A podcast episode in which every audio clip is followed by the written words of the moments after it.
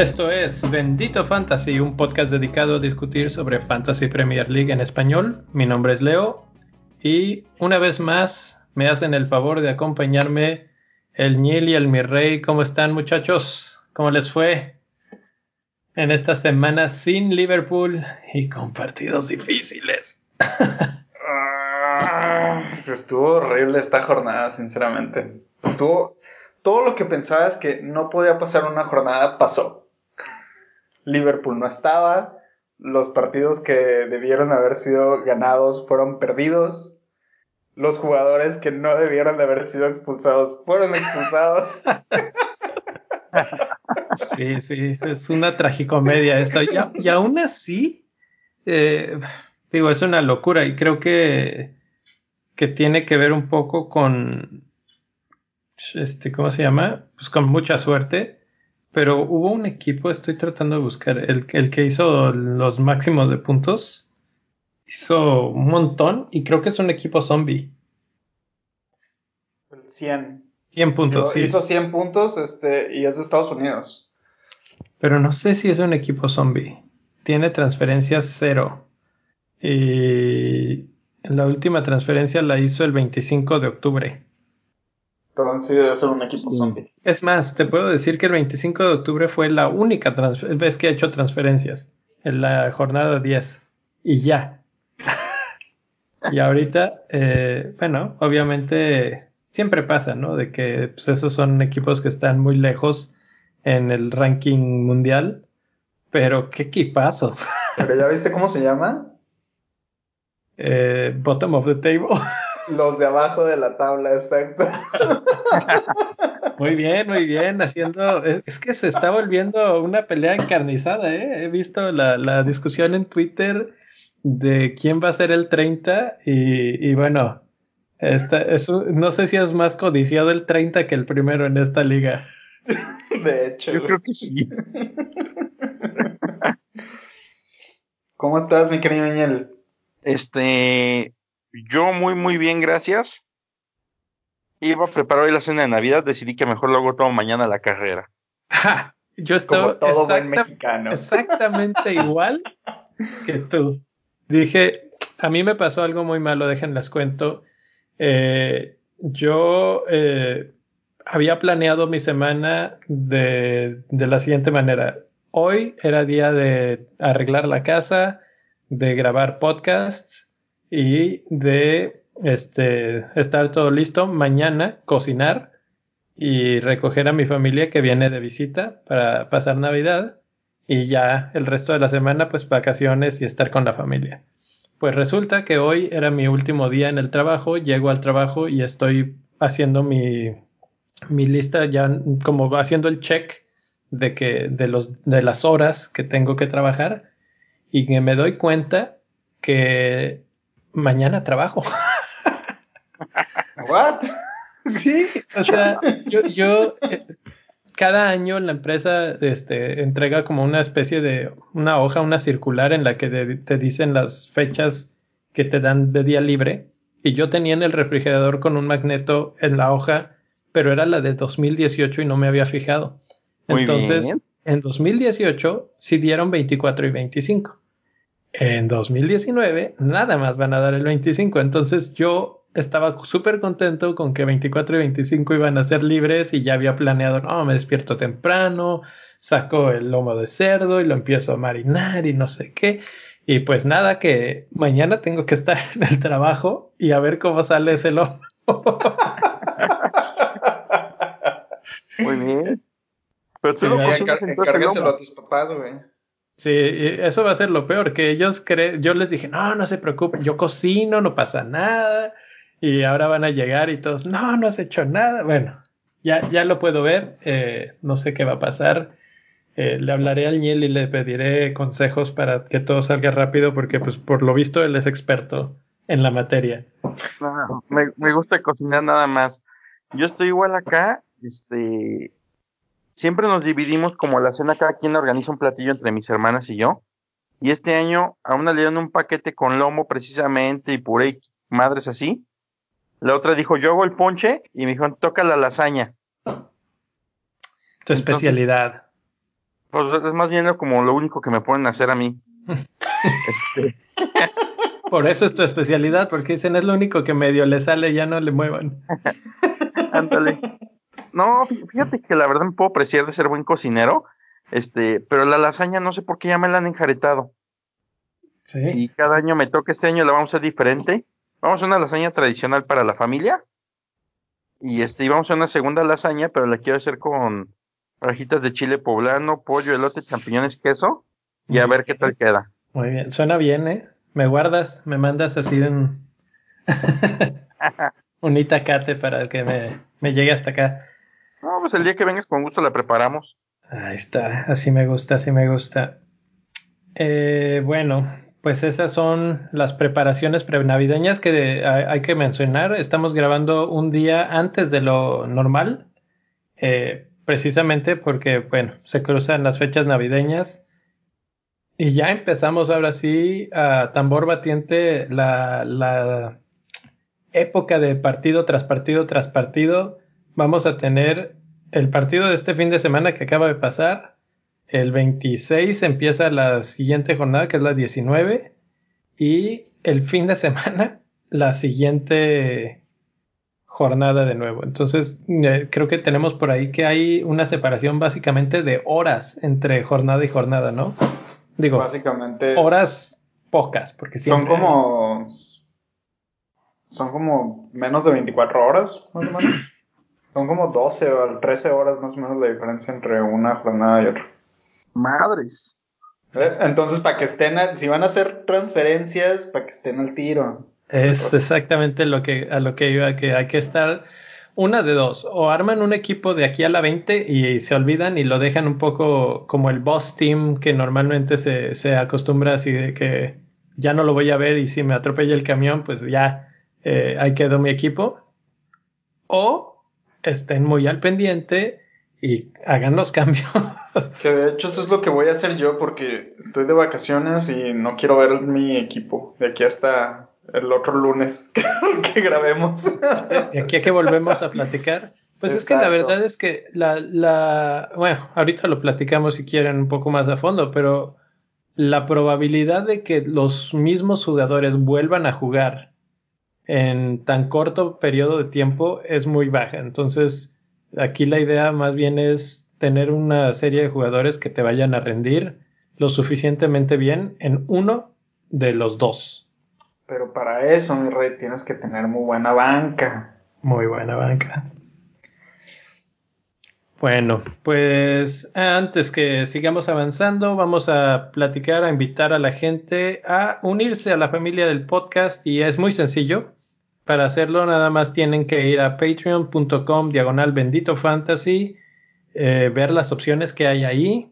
Eh, hay diferentes niveles y en cada uno este, ofrecemos diferentes cosas, que si eh, unirse al en el nivel más bajo podría darles acceso al Slack, en el que no solamente platicamos de fantasy, a veces ya se abren otros canales por ahí que si de cine, que si de finanzas y ya cada quien empieza a meter un poco de su cosecha y se arman buenas discusiones ahí. Eh, algo un poco más arriba, eh, por ejemplo, eh, al nivel de los Patreons de 10 dólares o más, eh, está el segundo podcast de la semana, que, que es algo que hemos estado queriendo hacer desde hace mucho. Bueno, pues ahí está la opción. Y pues finalmente el asunto es estar aquí, estar con ustedes y si pueden, si quieren, pues unirse a la familia y apoyar, pues ahí está la opción. Habiendo dicho eso, abremos la pista ya para platicar de la Liga de Bendito Fantasy, que se puso candente. a mí me parece de una forma muy rara, porque del 2 al 5 están con flechita roja y el 1 no se movió. O sea que no sé cómo bajaron, no sé cómo bajaron los, los cuatro siguientes. Literalmente toda la, toda la liga está en flechita roja por alguna razón. El único que no está en flechita roja es Rubén, el Rubex, Este, José Isla, lugar número 21. Y Luis Cervantes, lugar número 30.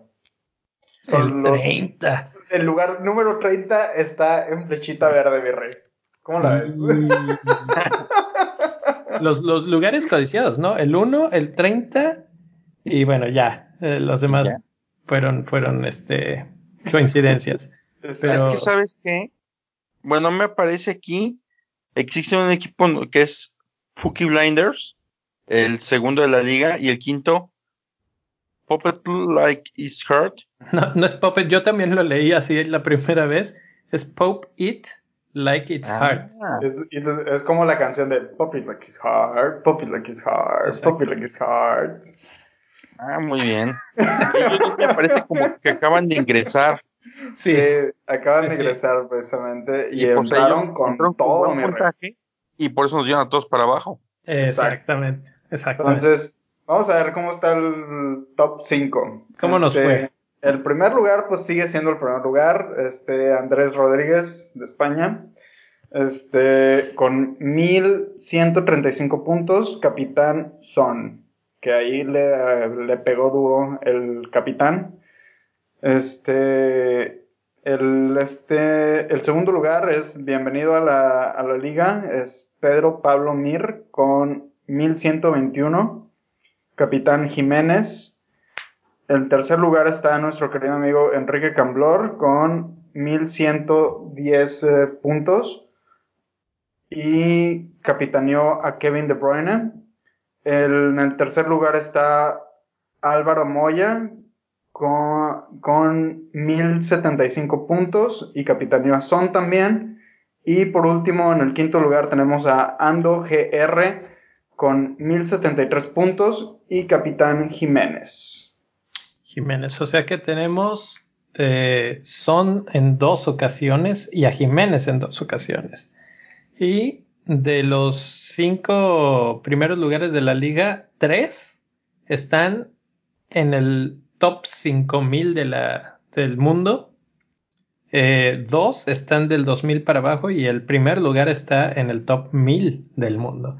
Entonces, ya saben, si, si aspiramos a ese primer lugar, nos vamos a meter a la elite de la Premier League, del Fantasy de la Premier League. El elite del elite. La, la, crema innata de la sociedad de la, de la Fantasy. Básicamente. Básicamente. Pero bueno, como pueden ver, nosotros ya no somos de la élite. Nadie.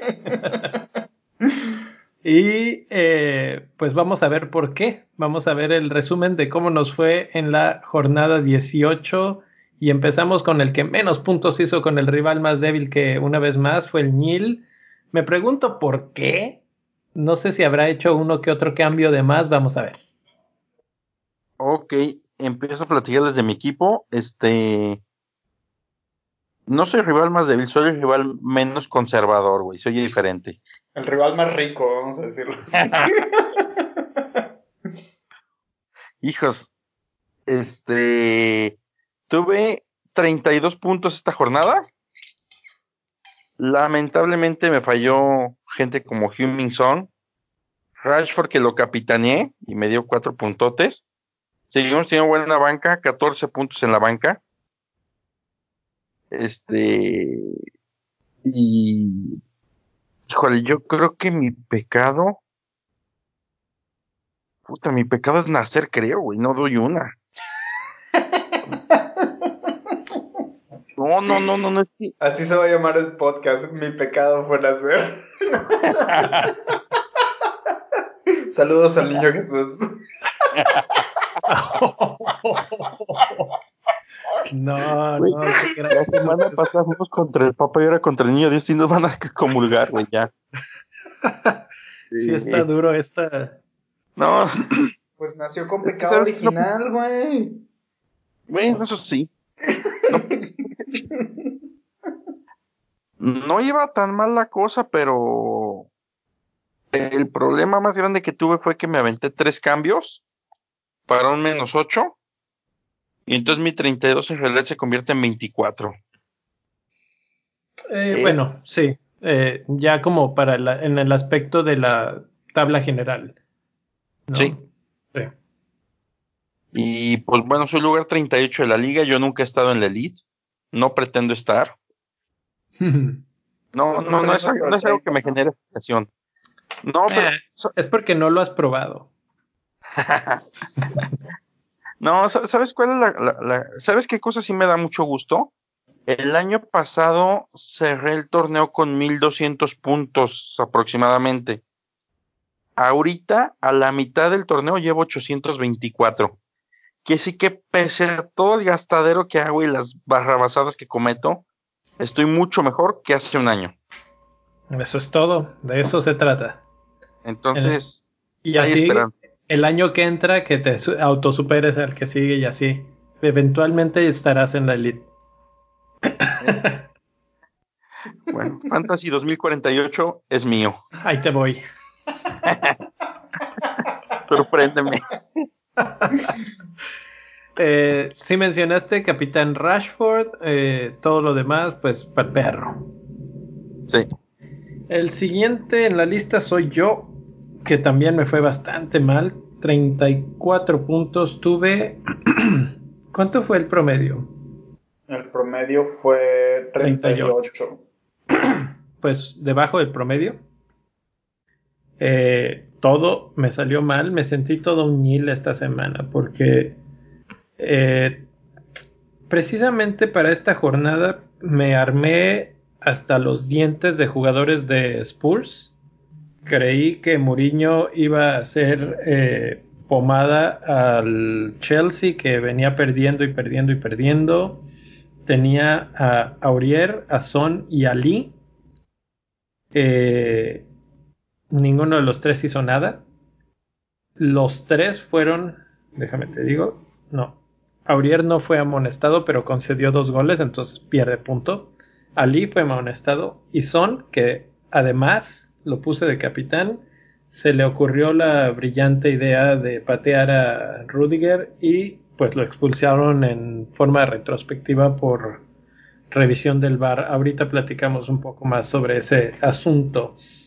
Fuera de eso, mis delanteros Abraham y Rashford, nada que Rashford, lo comentaba en Twitter, es probablemente mi peor contratación eh, en este periodo de fantasy porque desde que lo compré no he hecho nada eh, y al que vendí fue Jiménez, que se le ha pasado haciendo puntos.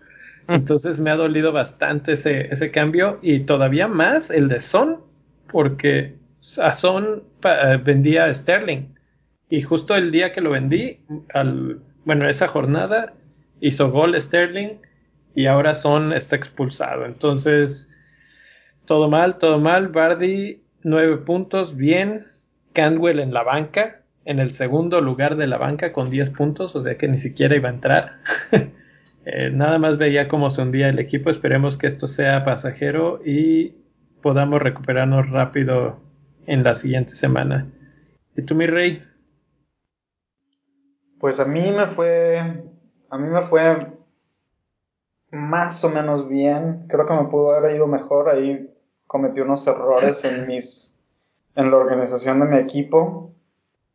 Este, vamos a empezar por mi transferencia de la semana. Mi transferencia fue Mount por, fuera por Grilich, que ese fue el movimiento, un buen movimiento, porque Grilich le fue bien a pesar de todo lo que yo estaba diciendo que me resistía a Grealish, terminé por convencerme por, números y dije, vamos por Grealish. Ya me quería deshacer de Mount.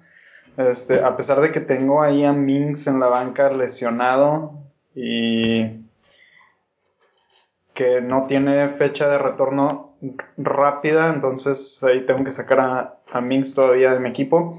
Pero ya en la organización de mi equipo puse de capitán a Rashford. Básicamente a Rashford lo traje porque tú me lo dijiste, tú me lo vendiste. Me lo vendiste así, me lo pusiste bonito, así. Y... Le puse moño rojo gigante y dije, aquí está Rashford, este es para ti. Y va a ser nada. ¿Te fijas que siempre hace el humo con nosotros? Sí, básicamente. Nos hunde así, nos hunde. Bueno, para, en defensa yo también tengo a Rashford y acabo de decir que ha sido una de mis peores transferencias, pero es que eh, en estas últimas dos jornadas ha hecho dos puntos y dos puntos, pero en la anterior hizo nueve, en la anterior trece, quince, cinco, once, cinco, o sea que venía muy bien y estaba iba a jugar contra Everton y contra Watford dos equipos que están en lo más profundo de la tabla. Sí, pero ¿te, acuerdas que, ¿te acuerdas que el, podcast pasado yo mismo dije que Manchester United siempre se le complican contra equipos de bajos, bajos en la tabla o equipos chicos? Eso es cierto. Y todavía fui y lo capitaneé ahí. Ahí sí es toda tu culpa. Te culpo a ti y nada más a ti. No, y deja tú, esto no es lo peor del caso que mi vicecapitán es Grealish y Grealish hizo, hizo 8 puntos, güey. Eso es peor. No, y deja tú, todavía peor, puse de capitán a Ryan en lugar de poner a Pope, que hizo No, de portero, de portero. De portero, perdón, de portero, perdón, sí.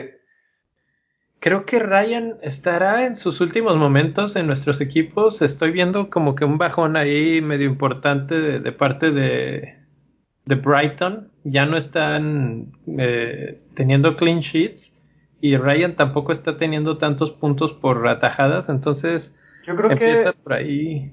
Yo creo que mira, ya saliendo del tema de mi equipo, ya para cerrar, pues básicamente así me fue eso, 49 puntos y volviendo al tema de Ryan en específico, este yo sinceramente diría que si lo tienes como yo, aguántatelo tres jornadas más, que a partir de tres, después de tres jornadas, se le viene un calendario relativamente fácil.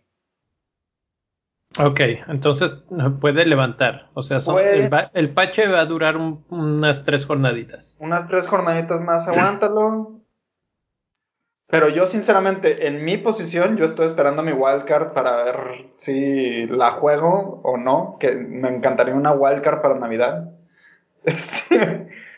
Este, pero igual y en mi siguiente wildcard ya no está Ryan en equipo. Sí, es lo mismo que estoy pensando yo. O sea, si volviera a armar el equipo en estos momentos, probablemente no estaría. El problema es el precio. El precio es bastante accesible y lo que hacía estaba haciéndolo bastante bien. Pero ahorita hay porteros que están haciendo las cosas mejor. Es correcto. Pero que, por ejemplo, está Ramsdale de Bournemouth, que trae buen calendario y no es para nada mal portero. Y yo creo que está más barato. Bueno, bueno. Eh, ¿Qué les parece si nos vamos ahora a platicar rápidamente sobre algunas preguntas de la comunidad? Que hay varias dudas así interesantes por ahí. Nos pregunta Rodolfo que si, ¿cómo, está el tema de las amarillas? Y básicamente es muy sencillo. Si te amonestan al jugador cinco veces, está suspendido un partido.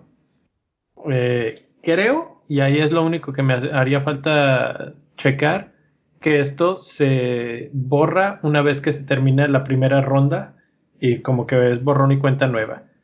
Pero, pero sí, sí, hay varios jugadores que están ya en la cuerda floja de las amarillas. Ya tienen las cuatro amarillas. Y nos remonta un poco a hace unas temporadas cuando Diego Costa estuvo en cuatro amarillas y mucha gente dijo es que no voy a meter a Diego Costa porque ya está en cuatro y era Diego Costa. En cualquier momento lo amonestaban y fuera. Y duró jornada tras jornada tras jornada sin que lo amonestaran y metiendo goles. Entonces es difícil de, de decir ahí, aléjense de los jugadores. Creo que Grealish, por ejemplo, es uno de ellos, que ya está en la tablita, pero vale la pena alejarse de esos nada más por el hecho de el miedo de que los amonesten. Sí, de hecho Grealish tiene cuatro amarillas. De hecho, ¿sabes quién salió molestado? Este Rico de Bournemouth. Salió amonestado y está suspendido para la siguiente jornada. Es correcto. Entonces, bueno, obviamente si ya te amonestan la quinta vez, pues ya este, automáticamente vuelves a empezar de cero. Pero bueno. Eh, Pasemos a la siguiente pregunta. La siguiente pregunta, mi rey. La siguiente pregunta es de Luis Cervantes y nos, nos dice, nos mandó un tuit diciendo, en tu opinión, o en su, bueno, esa fue dirigida a ti, te contestó a ti en un tuit, en tu opinión, ¿cuáles han sido los tres jugadores diferenciales más importantes de este medio año de fantasy y por qué? Mm, Miñil, ¿tienes alguno que quieras decir rápidamente que se te venga en la mente? Este. Guaita. Bueno, vámonos, vámonos desde la portería. El primero, Guaita. Guaita, la verdad es que ahorita que hablábamos de Ryan y de si está en sus últimos momentos, Guaita creo que es el reemplazo natural y, excelente. Ha sido un gran, gran diferencial este, este año eh, tenemos ahí rápido el, el porcentaje. Ahorita te lo doy, dame un segundo. Ah, dame 10 segundos. 3.3. Guaita lo tiene 3.3. 3.3, o sea que, pues excelente. Y los puntos que te está regresando, lleva 71 puntos en el torneo. Muy buen diferencial. Yo creo que de la portería ese sería mi elegido. Si nos vamos a la defensa ahora, ¿cuál sería tu primer diferencial en defensa, mi rey? Yo sugeriría a Evans de Leicester. Ahorita lo tiene 5.8% y cuesta 5.2 millones de libras y ha hecho 72 puntotes. Muy similar a los puntos de, de Guaita. ¿Y sabes qué?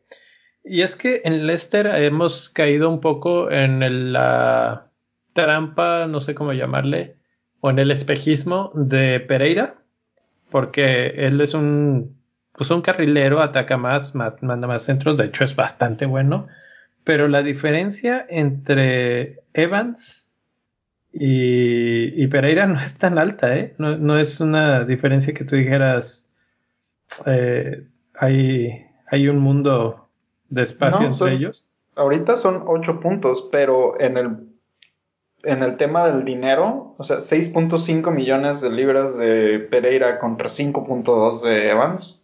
Exacto. Y el otro espejismo es que, bueno, ahora ya es un poco más parejo. Soyunju fue el, elegido, digamos, de los defensas baratos de, de Leicester, porque costaba 4, 4 y feria en algún momento. Ahorita ya cuesta 5-1 y pues está cerca de Evans, 78 de Evans por 73 puntos de Soyunju, es muy similar. Entonces ahí serían más o menos intercambiables. Y la diferencia gigantesca es que Soyunju está en 20% de los equipos. Entonces Evans ahí toma todavía más relevancia. Fue un gran pick, me parece. Y bueno, media. Media cancha. Media cancha empiezo yo. Y ahí, mm, la verdad es que tengo un poquito ahí de bias porque soy, me, he convertido en fan de los lobos, de Wolves. Eh, parte porque ahí juega Jiménez, parte porque me gusta su forma de jugar, que no se rinden, que se me figuran así como unos espartanos, así como que hasta la última gota, hasta el último momento. Y este torneo, la verdad es que mucho de eso tiene que ver con Traoré, que ha dado el brinco de calidad y pues ha sido un gran diferencial. Eh, la verdad es que ahorita no, no muchos lo tienen y deberían, porque es bastante barato y es bastante aceptable. Estoy completamente de acuerdo. Cuesta 5.3 millones de libras y lo tienen 6.6% de, de managers y ha hecho 67 puntos hasta el momento. Que ahorita mencionamos los puntos y todo, pero la verdad es que yo no los mediría tanto. Obviamente quieres a alguien que dé puntos, pero Mm, si ves y los comparas contra los grandes jugadores de múltiples millones, cientos de puntos, por ejemplo, Lundstrom que lleva 95 o De Bruyne que lleva 120, pues sí están muy separados. pero por eso son diferenciales. No son el jugador que te va a dar los miles de puntos, simplemente es un jugador que te va a estar dando puntos y te va a hacer brincar sobre la competencia porque no lo tiene casi nadie. De acuerdo. También hay, como son muchos medios, podríamos igual a, meter dos. Este, y yo creo que el segundo podría ser Grealish, que en este momento lo tiene 13.2% de, de selección, pero Grealish en su momento fue súper diferencial porque nadie lo conocíamos. Literalmente si lo comprabas te la estabas jugando. Porque estaba caro, empezó caro para ser un jugador que acaba de, llegar a Premier League. Empezó costando 6 y 6 para mí, sinceramente, para un equipo de, de, ascenso, sin que lo conozcas, sin sepas quién es, es mucho dinero. Pero, este, Grealish, yo creo que se ha sabido ganar el respeto de, del público fanático de fantasy. Sí, el respeto del bendito fantasy. El respeto del bendito fantasy, incluido, incluido un servidor que yo me oponía tanto a, a comprarlo. Mira, ya, ya para que dos cosas. Uno, tú lo estés mencionando aquí como los, los diferenciales de la temporada hasta lo que llevamos de temporada. Y dos, que estés avalando eso al tenerlo en tu equipo. Y tres, que le diste la capitanía. Vicecapitanía. Bueno, vicecapitanía. Eh, habla de, del buen momento que vive Grealish, con todo y que su equipo es bastante mediocre. Creo que él se lo echa al hombro. Sí, de, hecho. Pero es que ahí entra un poco la controversia porque ahorita en este momento ya está por arriba del 10%. Sí. Pero por mucho tiempo fue un buen diferencial. Sí, y ahorita está en 13, o sea que tampoco está tan lejos. Todavía se podría considerar un buen diferencial a un buen precio, 6.3. Nada mal, nada mal. Nos brincamos hasta la delantera con los diferenciales. ¿Cuáles tienes tú por ahí, eh, Neil? Ok, el primero, que también ya no es tan diferencial, ya brincó un poquito, sería Inks de Southampton, 13.8% y lleva 99 puntos. Es el quinto mejor delantero del bendito del fantasy. Y el otro diferencial, que es tan diferencial que ni siquiera nos hemos molestado en hablar de él aquí. pues sí. Literal. Maupai, 1.8% de la liga y 72 puntotes. por eso es diferencial, porque como nadie habla de él, eh, pues ahí está, navegando con bandera de incógnito, con lente oscuro, pero en los últimos cuatro partidos lleva tres goles, por ejemplo. Eh, lleva 9, 8, 6 y 2 puntos, juega 90 minutos constantemente. Entonces, bastante buen pick ese de MP. Creo que tú me mandaste un screenshot de tu equipo el otro día y tenías a Mapei y yo te dije, ¿qué estás haciendo? Sáquese. y una vez más, error mío. Me quedé con Rashford. Gracias. bueno, en, este, en esta jornada los dos hicieron los mismos puntos, o sea que... Bueno, este... Pues ahí están. Creo que esa es una buena disección. Obviamente hay más, pero así como los elegidos entre, entre la crema innata de los diferenciales, creo que es una buena selección. Hay Guaita, Evans, Traore, Grealish, Maupay y Danny Ings, que dicho sea de paso, está on fire. Dos goles este fin de semana. Y aquí voy a colar una pregunta que no es del público, sino de Leo. ¿Se nos fue el tren de Ings a los que no lo tenemos? Híjole. Ah, sí, es que lo, ya.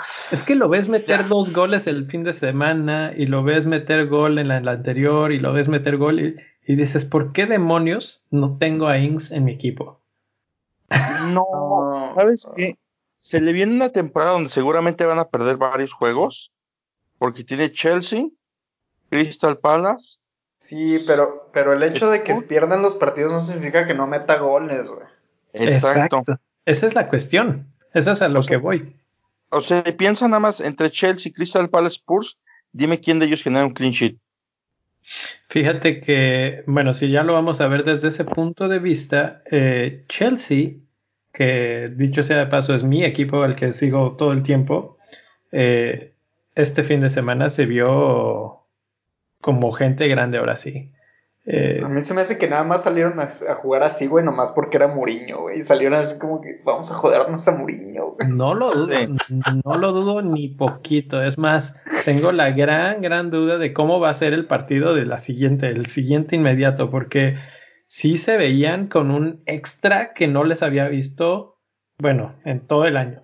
Eh, sí habían jugado bien en otros partidos, pero en este particularmente jugaron con todo es la ventaja de, es, es como el plus de verse bien frente a la ex. Eso hicieron. Exactamente, sacaron todo lo que tenían contra la ex, exactamente. El power de doña divorciada.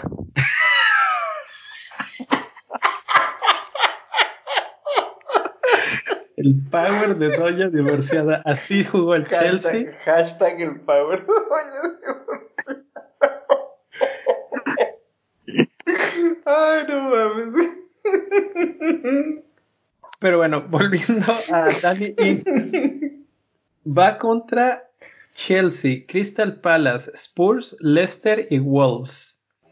De esos, Chelsea puede que conceda goles. Porque de repente te hace un partidazo contra Spurs y pierde contra Bournemouth. O sea que eh, todavía no, no, me convencen del todo. Crystal Palace eh, pues ahí está Guaita y ahí están varios que hemos estado aplaudiendo bastante. Spurs, un desastre en la defensa todavía. No, no han logrado consolidarse con Moe. Parecía que lo mejor era el ataque y tampoco hubo mucho en este partido, pero creo que la defensa es lo más débil. Y luego ahora sí se les viene la dificultades de Leicester y Wolves. Pero como dice mi rey, eh, perder el partido no quiere decir que, que Inks no anote. Y de hecho, con el ritmo y la forma que tiene, no me sorprendería que de cinco partidos haga dos a tres goles. Y hasta me atrevería a decir, mi rey, que ese fue el error que cometimos absolutamente todos aquí. Básicamente la mayoría de los, de los integrantes de la Liga de Bendito Fantasy no le dimos la capitanía a Bardi.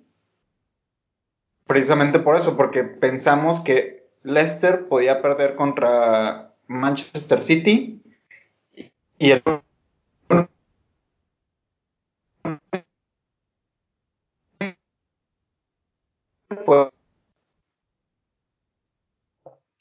Se oyó un poco cortado, no sé si todos lo oyeron igual. A ver, repito. ¿Sí? Este, Yo me quedé que no le dimos la capitanía a Bardi. Ah, que no le dimos la capitanía a Bardi, pero a pesar de que todos sabíamos que, que Leicester podía perder contra Manchester City, el único gol de Leicester fue de Bardi. Sí, la verdad es que yo, eh, de hecho, hasta lo llegué a comentar aquí, que Bardi me gustaba hasta para triple capitán, que yo siempre digo cosas y nunca eh, las hago, ¿verdad? Porque a la mera hora le di la capitanía Son. Pero no era, no era porque no confiara en Bardi, sino porque creí que Son iba a hacer pedazos a la defensa de Chelsea. con lo que no contaba es con que Chelsea iba a recuperar a Tomori. ¿Qué diferencia hace Tomori en ese equipo? ¡Qué barbaridad! Es otra cosa. Y bueno, ya eh, completando eso, también tienen ya a Rudiger recuperado, entonces ya pueden emparejar a Rudiger y a Tomori. Y este, y pues ya nada más ahí tiras a un suma para que complete línea de tres eh, si Frank Lampard sigue utilizando esa línea de tres, podríamos empezar a ver a un Chelsea mantener más clean sheets.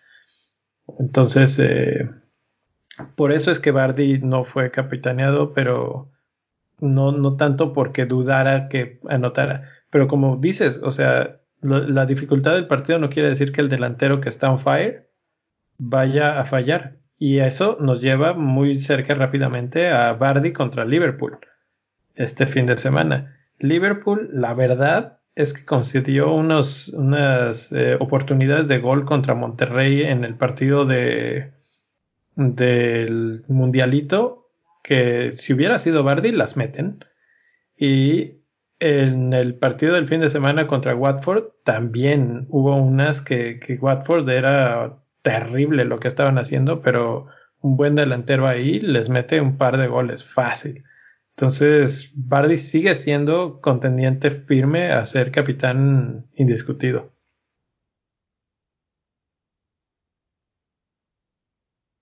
¿Qué más tenemos por aquí? Diego pregunta, ¿a quién prefieren? ¿A Greenwood de local contra Newcastle o a Ward Pros de visitante contra Chelsea? Mm, Greenwood. Greenwood, por el hecho de que va contra un local, va de local y va contra un equipo no tan complicado como Chelsea. No, Greenwood va contra Newcastle. Newcastle. sí, por eso, va contra un equipo no tan complicado como Chelsea. Ah, ya te entendí. Ah, ya, ya, ya. O sea, si me dijeras Greenwood o War Pros, los dos contra Newcastle, me voy con War Pros. Pero pensando en el rival de cada quien en turno, me quedaría con Greenwood. Ok.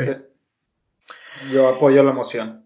Mm, yo también, excepto que no sé si vaya a jugar Greenwood. o sea, tal vez juega unos minutos, pero no sé si de titular. El problema es que no le ha dado la confianza plena eh, Solskjaer y eso es mi único problema que tengo con Greenwood. La verdad es que me gusta cuando juega. Creo que también eso potencia a Rashford Marcial no me termina de convencer para nada. Juega como con una flojera inmensa, no sé cómo. Es muy talentoso, pero nunca, no, no, no cuaja en el equipo, no, no hace las cosas con ganas. Entonces, pues ahí está. Creo que sí, Greenwood suena mejor, suena más seguro de empezar World Pros. Entonces, mínimo dos puntitos, ahí sí tienes. Ahora, el siguiente es Target de local contra Norwich City o Soyunju de local también contra Liverpool. Yo me voy por Target ah, por el simple hecho de que Liverpool no te va a dejar tener un clean sheet. Sí. Así de fácil. Es muy probable. La verdad es que sí. Ahora, uh, sí. Yo creo que en estos dos eh, estás buscando los puntos de clean sheet, básicamente. No creo que ninguno de los dos defensas hagan gol. o, bueno, quién sabe. Target, lo que pasa es que Target es un, es un caso muy especial porque Target ah, en los últimos seis partidos ha generado cuatro big chances. Ajá. Pero tienen el problema de que en los últimos cuatro partidos les han metido, en los últimos seis partidos, perdón, les han metido 13 goles. 13 goles. A Aston Villa le han metido 13 goles en los últimos 6 partidos. Ahora, también Target es un buen diferencial, ¿eh? Nada más lo tiene 1.6 de la, del Fantasy. Entonces, como que hay varios aspectos que, que apoyan a, la moción de Target. Eh, hace bastantes bonus points. También tiene 9 bonus points de los últimos 6 partidos. Eh, crea bastantes oportunidades. Entonces, creo que en este lado sí me, iría, me inclinaría un poco más también yo por Target. Y aparte, Norwich no es como que un equipo que meta gol en todos los partidos. No, es el decimoctavo peor, bueno, es el lugar número 18 en cuanto a visitas se refiere. Y sus últimas visitas ha tenido dos empates, tres derrotas. Sí, eh, prepárense para una victoria 3-0 de Norwich, porque así es como todas nuestras lógicas siempre va. Sí, Dices, pon a Rashford porque va contra Watford y Watford gana 2-0. Lo que escuchen aquí, señores, hagan exactamente lo opuesto.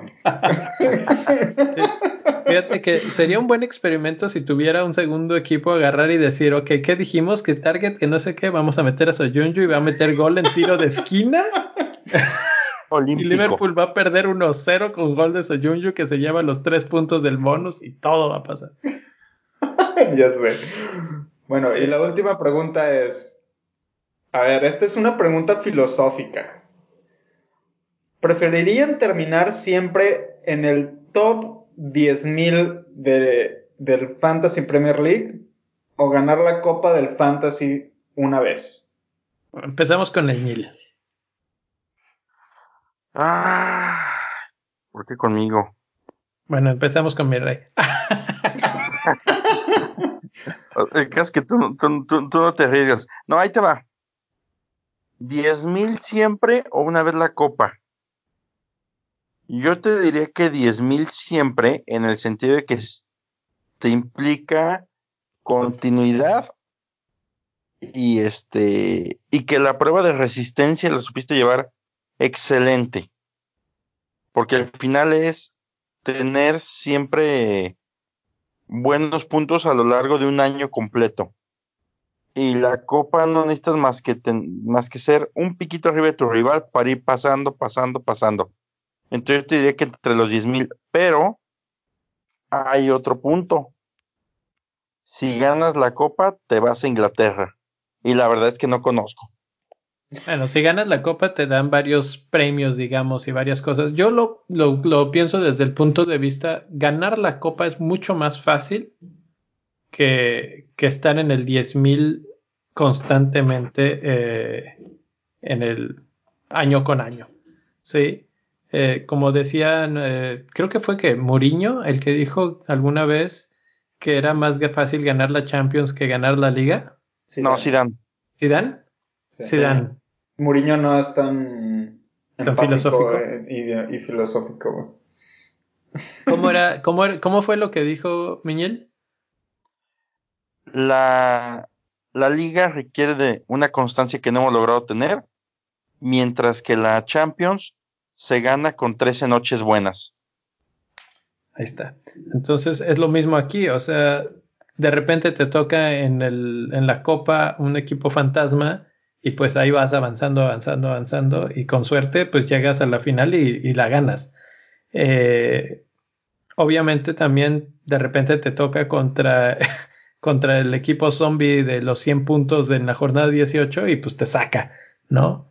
Pero creo que hay una posibilidad más, más alta de que puedas avanzar en la copa. Y estar en el top 10 es constancia. Es constancia. Es un poquito como, como la historia de Aquiles que aquí le dicen, si te quedas en tu tierra, vas a ser venerado por todos, te ven muy bien, te vas a ser viejito y vas a tener una vida plena. Pero si te vas a la batalla, te van a matar en friega, pero vas a estar en las estrellas toda la vida. Yo creo que es más o menos así. Pues eso va a ser parte de las constelaciones. Y es igual, si ganas la copa, te va a ser un premio buenísimo, pero si estás en, en los mejores 10.000 mil, pues te va a hablar de que hiciste algo excelente durante un periodo muy largo de tiempo. Sí, sí, bueno, yo estaba hasta la semana pasada en el treinta y tantos mil y por una jornada ya estoy en el ochenta y tantos mil ahorita. Entonces, eso te habla de la de lo fácil que es caerte y, y mantenerte ahí, pues quiere decir que estás este, moviendo bien tus piezas, digamos. Entonces, bueno, pues ahí está. No sé si hay alguna otra opinión. Creo que estamos de acuerdo todos en que es por ahí la idea. sí. Ahora vamos a hablar, ah, pues, del tema de la semana. Creo que el partido de la semana, uh, menos de que ustedes piensen algo distinto, fue ese de Spurs contra Chelsea. El reencuentro de Mourinho con Chelsea. Eh, maestro contra alumno, habían todos los factores, Chelsea venía mal, Spurs venía recuperándose, todos los pronósticos decían 2-1, 3-1 favor Spurs y terminamos quedándonos con un partido 2 0 con un William espectacular que dicho sea de paso también es un buen diferencial si ya lo está si ya estamos hablando de eso esta semana. Eh, jugó súper bien y pues que estuvo, creo que lo podría describir ya finalmente en una sola frase. Vimos lo mejor de la Premier League en la cancha y lo peor de la Premier League fuera de la cancha. Así es. Realmente esa es la expresión que engloba todo lo que pasó en el día de ayer en, en la Premier League. De hecho, de hecho yo lo, yo venía viendo el partido, estaba viajando ayer en tren, ahorita estoy en la ciudad de Quebec City, y venía viendo el partido en el tren y yo estaba completamente indignado, estaba enojado, no sabía qué hacer, güey, sinceramente, por lo que estaba pasando en la cancha. Pues por lo, por lo pronto aquí le va a aprovechar el micrófono, levantar la voz, eh, rechazar el, racismo de manera contundente. Eh, pues es, muy triste que ah, en estas fechas, en este año, todavía a punto de cambiar de década, sigamos hablando de esto. Eh, tú ves la, cara de Rudiger cuando le empiezan a gritar de cosas desde la tribuna y es de desesperación, es de, tristeza. Seguramente eh, pues es algo que le, lastima que, y que le ha pasado en repetidas ocasiones a él en particular. Eh, y a muchos otros jugadores, no solamente a él, o sea, sí, claro. es, como que, por ejemplo, a ver, vamos a, vamos a hacer un, recuento de los daños. A ver, primero que nada, Son, este, fue expulsado por actitud antideportiva por una, por una patada que le, que él le dio a, que avienta una patada hacia Rudiger. Sí, este, no le alcanza a pegar, no hay un contacto fuerte. Rudiger exagera eh, en la caída y en el, pues, pues en el contacto realmente no hay un contacto fuerte. Sin embargo, la acción antideportiva ahí está y el VAR creo que con completa eh, corrección expulsa a Son. Y eso hace que todo el estadio de Spurs se le vaya encima a Rudiger. Sí, entonces el estadio este, empieza a ser, los fans de Spurs empiezan a, hay que mencionarlo así, los fans de Spurs este, hacen sonidos racistas en contra de, no voy a decirlo porque es demasiado bajo, que es lo que están haciendo, si ustedes lo quieren buscar o ver, hay muchos videos y ahí, ahí están todas las noticias del Reino Unido al, día de hoy, lunes 23. Este, hacen sonidos ofensivos y racistas en contra de Rudiger. El sonido local inclusive hace un llamado de atención a los fans tres veces y el partido no se suspendió, que eso fue lo que más coraje me dio, que no suspendieran el partido. Eh, no sé exactamente cuál sea el protocolo en este caso, por lo menos en la Premier League. Se hizo el anuncio tres veces. No sé si fue porque se siguió, o, sea, hubo una continuación del, tema, o porque simplemente el protocolo es lo vamos a recordar una, dos y hasta tres veces para que quede claro que no estamos de acuerdo y, ya. Eh, en comentarios después del partido, los mismos de de la televisión comentaban de que probablemente una acción que hubiera sido interesante de parte de los jugadores de Chelsea, de Aspilicueta, del mismo Rudiger o de Frank Lampard hubiera sido vamos a salirnos del terreno de juego y, eso pues este hubiera puesto así como que hubiera marcado, hubiera sido un, momento muy fuerte que, que, se hubiera hablado como todavía más eh, para generar algo, para generar acción de parte de la FA eh, y, que, pues no sé, algo tiene que cambiar, algo tienen que hacer para que, para tener esta situación. Sí, y por último, este, después del partido, Tottenham hizo un anuncio que estaban investigando las, las acciones que se llevaron en contra del jugador de Chelsea, en este caso Rudiger, y que están en, en completamente en contra de cualquier acción racista, que no se va a tolerar en el estadio y que se toman esos esas acciones de una forma muy seria y que se van a llevar a la investigación y que pueden llegar inclusive hasta el ban del estadio por parte de, mm, bueno, para los fans que estaban este, eh, haciendo esos sonidos racistas. Y por último, hoy en la conferencia de, prensa, Mourinho confirmó que se está apelando la decisión de la tarjeta roja de Son. Aquí eh, la vez pasada que yo no estaba en el podcast, eh, pasó algo similar en el que Son lo expulsan y apelan y le quitan la expulsión. ¿Ustedes vieron esa roja? Eh, ¿Fue similar a esta? ¿Es probable que le quiten la roja son? En la. Mm, bueno, a ver, tú, tú, tú, ¿tú qué opinas ahí? Vamos a recapitular lo que dijimos. Ok, yo no vi la expulsión de esta ocasión. Pero ¿cómo fue la anterior? La anterior es una jugada medio forcejeando y son por ganar la pelota se va pero el problema está en que termina fracturando al contrario. De hecho, la cara de Son es de desesperación de ver, o sea, de ver lo que hizo, pues. Ajá. O sea, veía la cara y parecía que había matado al contrario, en lugar de haberlo fracturado. Creo yo que fue como más accidental que incidental. Ok. Pero, pues no le quita el hecho de que fue una entrada con, con cierta fuerza, de fuerza desmedida y que agarró mal parado al, oponente, ¿no? Y el otro dato que es una realidad que Son es el jugador más expulsado de la Premier con dos tarjetas en lo que va de la temporada. Sí, de hecho, en la semana comentaba FPL Fly y pregunta, más, más, bien lanzaba la pregunta, ¿es Son el jugador más sucio de la Premier League en estos momentos? Y no lo vemos porque juega con una sonrisa y es un tipo que es como, pues como que te cae bien, ¿no?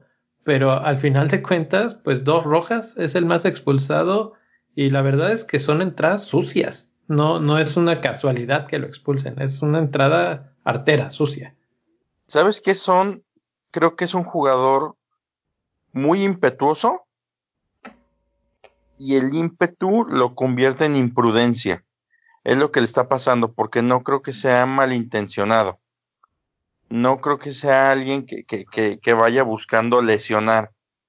Como por ejemplo, usted puede encontrar jugadores como Sergio Ramos, que te das cuenta cuando va una jugada con toda la intención y saña de sacar ventaja de una mala pisada de un jugador, de algo. O sea, tengo, tengo la imagen muy clara contra Salah. Y nadie me va a quitar la cabeza que en esa final, o sea, va queriendo lastimar a Salah aunque sí, no, todo lo contrario.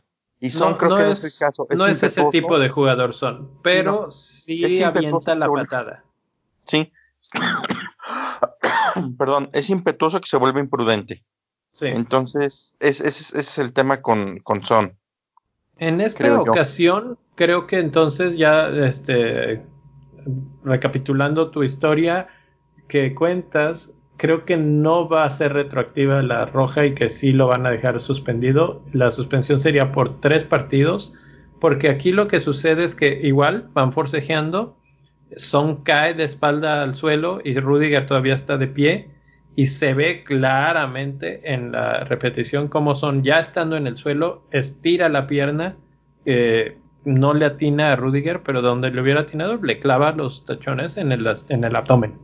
Es, este, es un movimiento rápido, es un latigazo con la pierna y, se ve la intención de, pues claro, así como de frustración de que, de que lo están marcando bien, de que no ha podido hacer nada en el partido y suelta el, y seguramente se arrepintió a los dos milisegundos de haberlo hecho.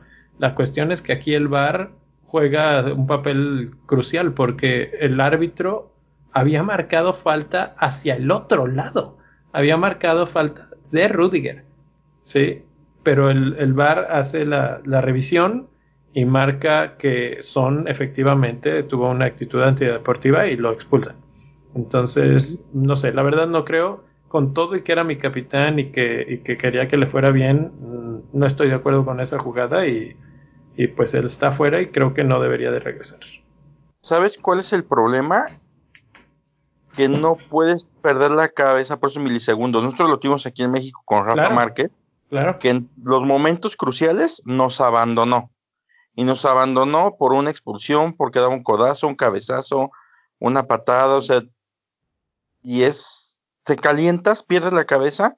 Exacto. Y no hay marcha atrás, ese es el problema. Y aquí lo peor, por lo que ustedes me, me están comentando, todo lo que desencadenó, o sea, de por sí tenemos un mundo que está en una época totalmente intolerante, nadie, no le puede decir nada a nadie, y sin embargo, un estadio completo decide tratar de sobajar a una persona por una característica física. Entonces es, es deleznable, es miserable la actitud. Yo creo que ese problema es el, mundo está jodido por esas actitudes. Sí, es lo más bajo que pudo haber hecho. La, la fanaticada de Spurs, sinceramente, fue lo más bajo que pudieron haber hecho. Y la verdad es que ahí lo que me molestó de la situación es que todavía después en la conferencia, bueno, no conferencia, en la entrevista de final del partido, Muriño sale a decir, ojalá que Rudiger se recupere pronto de las costillas porque seguramente se las rompió Son. No se trata de eso. Y él lo sabe y al, hacer esas declaraciones queda muy mal. Eh, entonces, pues bueno, y ya eso tampoco, eso tampoco es sorpresa de Mourinho, ¿ah? No, claro que no. Claro. No, a él le encanta ser el villano del cuento y el protagonista. Exacto. Pero bueno, vamos a regresar un poco más al asunto del fútbol y del fantasy y platicar. Si no regresa Son, ¿quién, quién lo reemplaza? ¿A quiénes están viendo ustedes para, para sacar a Son y meter a? Yo ya lo hice. ¿Y quién fue? A ver. Yo ya lo hice, estábamos platicando en el momento que dijeron, mucha gente está vendiendo a Son. Dije, espérate, va a bajar de precio. Tengo que hacer algo. Y empecé a buscar su reemplazo. Y la verdad es que no había nadie que me llenara más el ojo que Sala. Pero la diferencia de precios, pues es importante. Entonces me aventé otro menos cuatro ya para ser fieles a la costumbre. Vendí a Son, vendí a Rashford y traje a Inks y traje a Salah. Ajá. Mira, pues nomás para decirte que en este momento que estamos grabando, más de medio millón de personas lo han vendido a Son. Sí, y, yo no sé, eso de los precios a mí siempre me, causa mucho conflicto. Cuando yo abrí la app en mi equipo, eh, Son costaba 10, eh, esa misma noche costó ya 9.9, o sea que estás en lo correcto de que perdió precio de manera espectacular. Aquí no puedes esperarte mucho tiempo. De hecho, yo lo terminé, ya también lo vendí. Eh, lo vendí precisamente por el mismo jugador, por Salah. Pero si estamos ofreciendo alternativas, creo que Salah, a mí me gusta mucho. Tenía que buscar alguna forma de meter a Salah de nuevo al equipo. Me tardé para meterlo porque no sé cuántos minutos, bueno, estaba tratando de investigar cuántos minutos jugó en la final contra el Flamengo eh, resulta que jugó 120 minutos. Entonces, eh, eso es lo que me preocupa bastante. Mm, de todas formas va a jugar porque el partido contra el Leicester es crucial. Creo que ahorita anda en muy buen momento Salah. Entonces, eh, pues ese es mi, mi un, número uno, porque pues son de los más caros, ahí está, es el boleto directo a Salah. Ahora, si no tienes a De Bruyne, Creo que él es un cambio todavía más natural por el precio. Se parecen mucho, 10 a 10.4. Ahí hay un cambio directo. Eh, y por ahí en más, si quieres entrar al mundo de los diferenciales, me gusta Richarlison. Ya está anunciado Ancelotti con, con Everton. Entonces, por ahí podría ser el, el reencuentro de los jugadores de Everton con nuestro fantasy. Y Richarlison, pues creo que es el primero en esa lista. Tal vez por ahí no lo hemos mencionado mucho, pero Lucas Diñe podría ser el segundo. Eh, no les toca una mala rachita. Tienen en medio de los últimos, de los próximos cinco a Manchester City, pero los demás partidos son bastante accesibles. Entonces, Richarlison me gusta. ¿Algún otro que te guste a ti, mi rey? Este, mi rey no está. Ah, pero una, híjole, retomando un poquito el tema de Everton, se empieza a escuchar por ahí un rumorcito, lo veo complicado, pero un potencial catalizador del Everton podría ser el gigante de Malmo, Zlatan Ibrahimovic. Empieza a sonar por ahí y si se da, yo, yo sé que está lejos, ¿no? Pero si se da, podríamos pensar que los centros de Lucas Digne por fin podrían tener destinatario. Y deja tú los del Diñe, tal vez hasta, obviamente eso recorrería a, a Richarlison a otra zona de la cancha y probablemente sean también los centros de Richarlison. Hay que mantener el ojo en eso, mm, obviamente falta mucho. Hasta donde yo tenía entendido, él tenía equipo y no Galaxy, este, él tenía otro equipo por acá, en, creo que en Arabia o algo así, vete a saber eh, pues bueno, obviamente, si hablamos de Salah, también podríamos hablar de Mané. Creo que son uno o el otro. Es como hablar de Trent o Robo. Es casi lo mismo. Eh, sabes que cualquiera de los dos te va a regresar algo interesante. ¿Y por qué no los dos?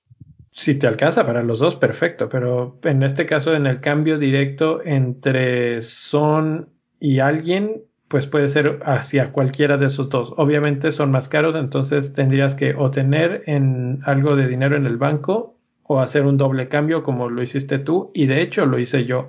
Tuve que también sacrificar a Trent precisamente que no me gusta para nada la idea. Yo quiero tener a Trent en mi equipo, pero no encontré ninguna otra manera de traerlo sin mover a mi delantera que todavía me gusta y que es la parte más cara del equipo eh, fuera de, del jugador premium de medio campo.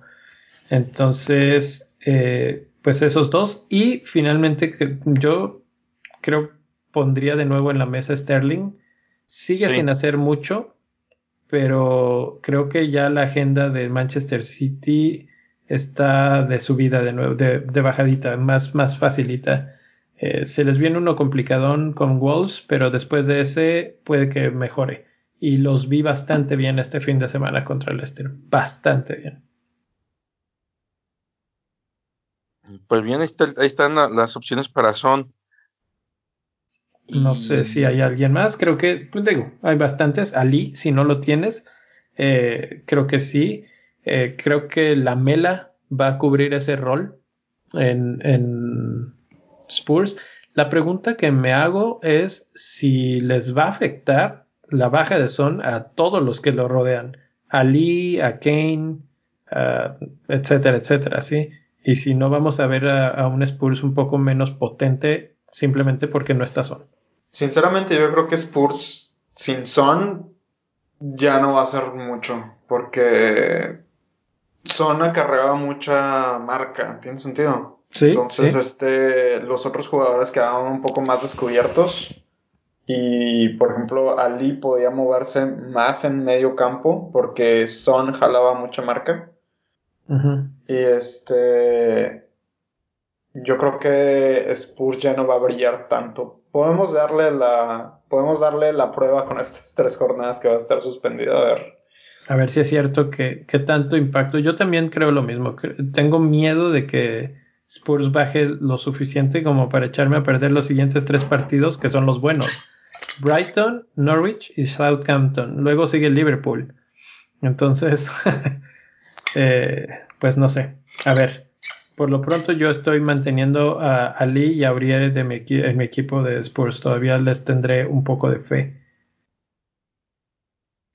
Eh, finalmente, Manchester United, Newcastle, pronóstico, pues ahorita platicamos de pronósticos. KDB contra Wolves, ¿cómo, cómo lo ven? KDB está ahorita jugando en modo Dios. Eh, eh, ¿Valdrá la pena capitanearlo? Es que ese es el problema porque como tú dijiste hace un rato, Wolves juega como si fueran espartanos, güey. Pero ¿sabes qué? Que ellos también atacan bastante y entonces eso da un poco de apertura. Ah, si, si Wolves se defiende, se dedica a meterse atrás y a defender, como ya lo hicieron en la primera ronda, y atacar de contragolpe, muy difícil. Pero ahorita KDB no está perdonando a nadie. Está sacando este, cañonazos de donde se puede. Y la verdad es que sus cañonazos salen bastante bien dirigidos. Entonces, a mí mi duda es si tal vez lo descansan.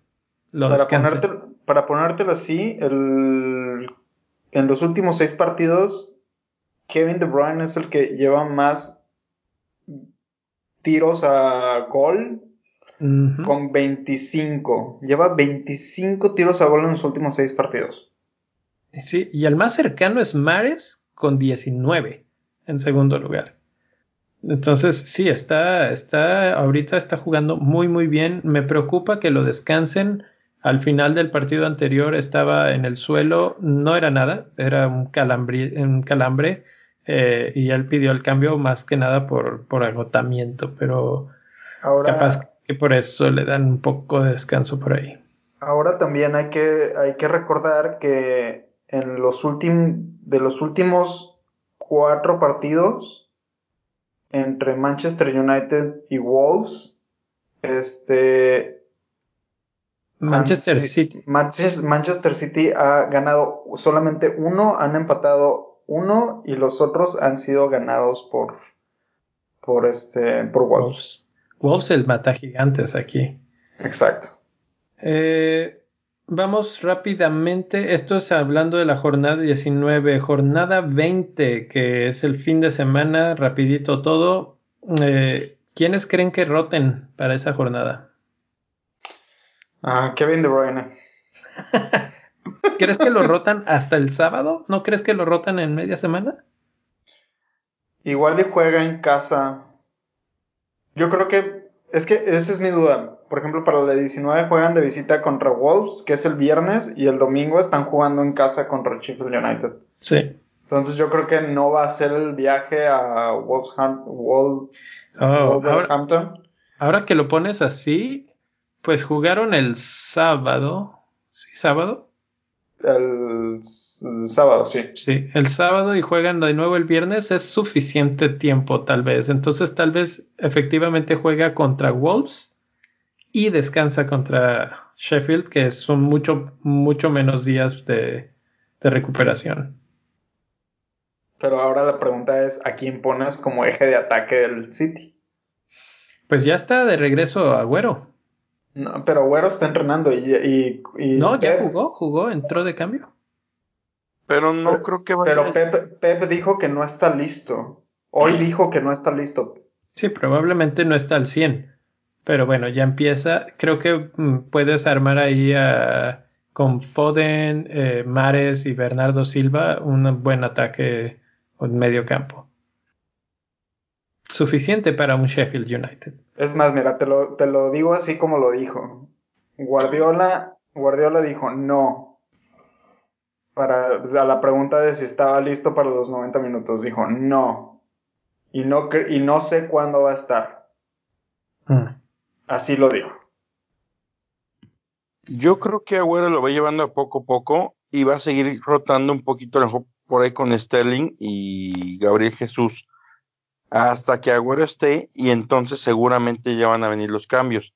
Y mientras esto pasa, Kevin De Bruyne va a jugar posiblemente no los 90, pero sí va a estar participando.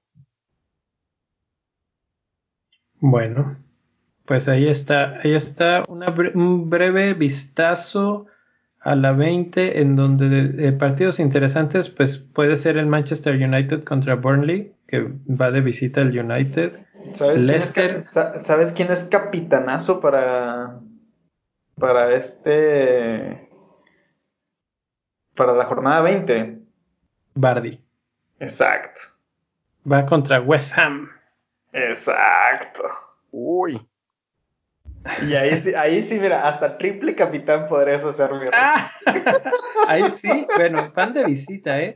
Hay que ver cómo andan de cansados después de pues, haber jugado pues contra Liverpool. El, hat trick de, de Bardi fue de visita. Pues sí, la verdad es que a Leicester yo sí le da puesto todo ahorita. También tenemos el Spurs Norwich. Habrá que ver cómo está entre semanas Spurs si se recuperan a no tener el son. Pero por ahí eh, se habla mucho de. Eh, ay, ¿cómo es el término? Christmas Kane. El año pasado, Harry Kane en estos partidos de Navidad se destapó con hat trick y con otras cosas, entonces por ahí podría retomar el protagonismo contra dos equipos relativamente débiles, Brighton y Norwich. Entonces, alguno que lo tenga por ahí, no, no, no estoy sugiriendo comprarlo, pero si ya lo tienes, por ahí podría ser una buena opción capitanear. ¿Tú crees que William va a seguir eh, llenando ese vacío que dejaron Pulisic y, Mason Mount contra Southampton y Arsenal en estas dos jornadas? Mm, depende. Depende de si Lampard sigue utilizando esta alineación. Creo que William va a seguir jugando bien. Creo que es el jugador más desequilibrante del equipo junto con Pulisic pero eh, creo que sí necesita que el sistema le ayude. Si cambian de formación, se pierde un poco. Y ahora, y ahora tengo otra pregunta para ustedes. Lundström lo tiene casi el 50% de los jugadores. Somos más de 7 millones de personas jugando y 3 millones Premier League y 3 millones, más de 3 millones y medio, poquito menos de, o poquito cerca a 3 millones y medio tenemos a Lundström. ¿Van a poner a jugar a Lundström contra Manchester City en la 20? Mm, yo sí. Mm, no, probablemente no. Tú lo dejas en la banca. A ver, déjame ver. no, o sea, yo lo tengo así. yo lo pongo porque la verdad es que Lundstrom es de esos jugadores que te ofrecen esos pases estilo Kevin De Bruyne que de repente son los que rompen las defensas. Entonces, a menos de que por ahí haya mejores opciones en mi banca, que tengo que analizarlo, Sí, eh, he aprendido la lección que Lundström va siempre. Es que, ¿sabes qué? Tengo a Target, Kelly y Soyunju, Soyunju para la 20. Y van contra Watford, Southampton y West Ham.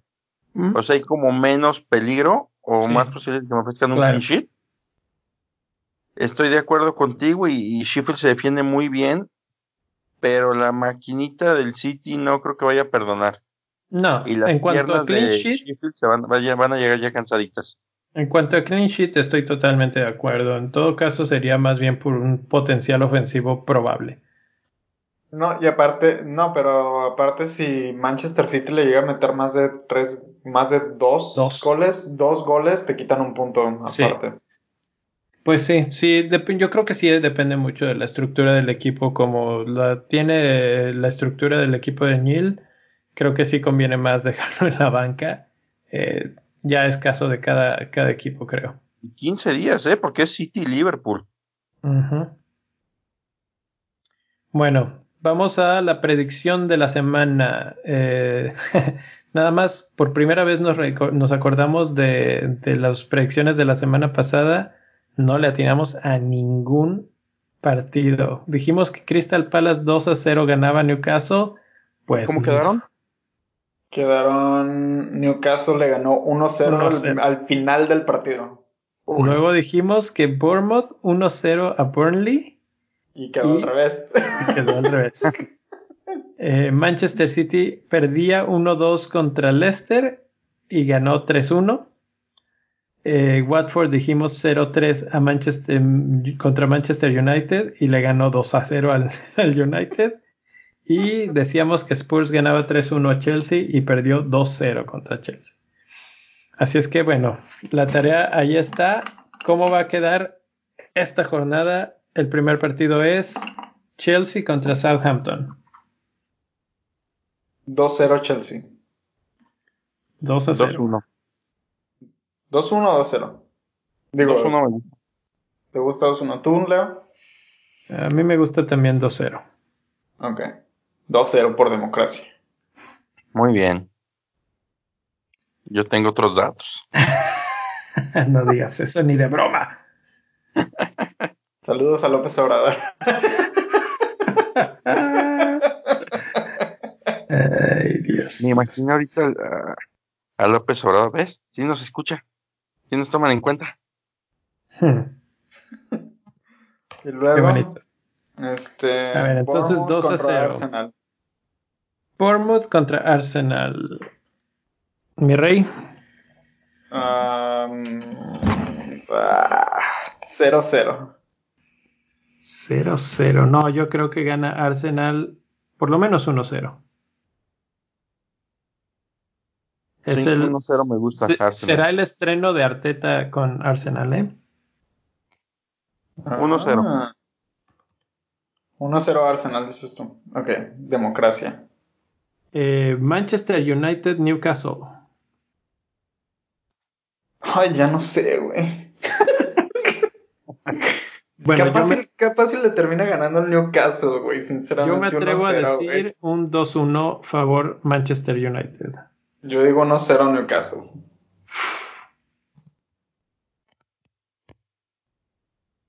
Y eh, Leicester Liverpool. Ajá, este es de pronóstico reservado, ¿eh?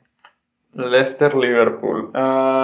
este lo va a perder Leicester 1-2. 1-2, sí. 1-2, dicen ustedes. Yo digo que gana Leicester 1-0. Y finalmente, Wolves contra Manchester City.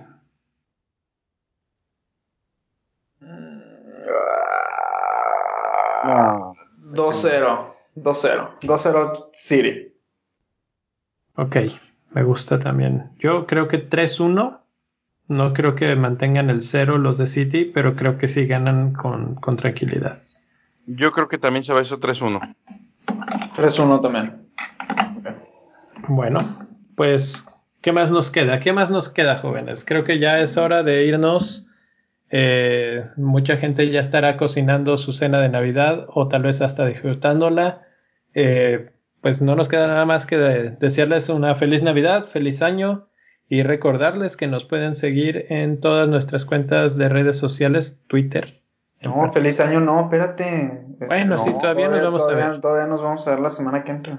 No, no sé si yo esté, pero bueno, platicamos. Vamos, vamos a ver si lo, si lo hacemos o no. Les, les avisamos en Twitter. Platicamos, platicamos, Síganos en Twitter en arroba bendito fantasy. Mándenos sus preguntas, sus eh, situaciones chuscas que les han sucedido. ¿Capitanearon ustedes también a Son? Háganme sentir mejor si sí. Oigan, ¿cuánto es lo menos que puede generar un capitán? Lo menos, lo menos. O sea, que se vaya con un menos dos, menos cuatro, ¿cuánto? Pogba hizo menos dos el año pasado. Menos dos que se fue a menos cuatro. Te lo digo porque yo puse a Pogba cuando falló el penal. Lo que pasa es que puede fallar un penal. Puede fallar un penal o dos y después que lo expulsen o una cosa así. Entonces se puede ir pues, muy, muy al pues carajo. pues fue lo que le pasó a Pogba. Falló el penal y todavía le sacaron amarilla. A ver, pensemos Minuto 15, autogol. Minuto 40 se reivindica, falla penal. 50 vuelve a fallar penal y en el 57 lo expulsan. No mames, ya, no, pues, juegues fantasy, güey. Pues, no, deja tú, a ese tipo lo tienes que ir y, mandarle marca personal para que no se suicide. no, de hecho, pues, pero ¿cuántos puntos acumularía? ¿Serían dos por las Ay, no por los penales? Me duele la cabeza nada más de pensarlo. Imagínate que le hagas triple capitán, güey. Ay, no sé. Y es como con un menos nueve, con un triple que de Hecho, que de hecho el año pasado sí hubo gente que hizo triple capitán a Pogba esa vez que falló el penal. Sí, sí es. Pero bueno, esas ya son historias que contaremos otro día. Serán las este historias de la siguiente. Nil, ¿dónde te pueden encontrar en Twitter? A mí me encuentran en arroba arriba la fiera. no, no estaría mal. Bueno, ahí lo buscan, ahí lo buscan. No, no es cierto, estoy en arroba albañil, albañil 8 como albañil pero sin. A mí me encuentran en arroba mi rey FPL. Y a mí como arroba donfantasy-fpl. Y a todos nosotros nos pueden encontrar en su teléfono o en su computadora, en Spotify, Google Play, Apple Podcast, etcétera, etcétera y demás.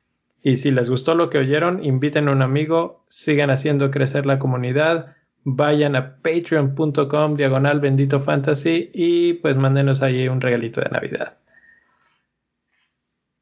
Y bueno, pues feliz Navidad, señores. Coman mucho. Si toman, no manejen, por favor.